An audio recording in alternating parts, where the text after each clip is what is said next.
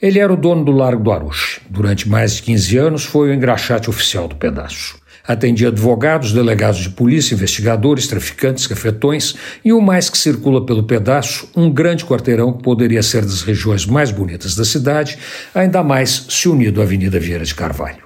Seu Luiz conhecia todo mundo, cumprimentava, passava recados, recebia encomendas, trocava códigos, interagia com o bem e com o mal. Afinal, ele não tinha nada com a vida dos outros. Cuidava da sua e dos sapatos de seus clientes. O resto não era com ele. Guardava sua opinião para si e para os amigos mais chegados. Não procurava inimizades, nem fazia força para conhecer quem ele não queria. Seu Luiz era um sábio. Entre suas máximas, ele explicava que cavalo de corrida comia capim, casa, fábrica, mulher e o mais que o cidadão que jogava pudesse perder, inclusive vergonha na cara e o amor próprio. Para ele, o jogo era pior do que a bebida. Sentia a pena dos jogadores que passavam pela praça e me mostrava quem eles eram, sempre com uma palavra triste no começo da história.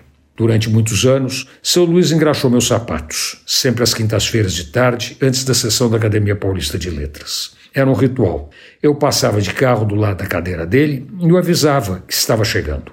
Ele me respondia com um aceno e dizia em quanto tempo eu poderia ir engraxar. Até que um belo dia, depois da pandemia, seu Luiz não apareceu mais no Largo do Aruche. Fiquei preocupado com o sumiço, mas não consegui notícias dele. Faz pouco tempo que o Célio, funcionário da academia, me contou. O filho do seu Luiz disse para ele que o pai tinha morrido. Descanse em paz, seu Luiz, que a eternidade seja leve e que você siga contando suas histórias no paraíso. Antônio Penteado Mendonça para a Rádio Dourado e crônicasdacidade.com.br.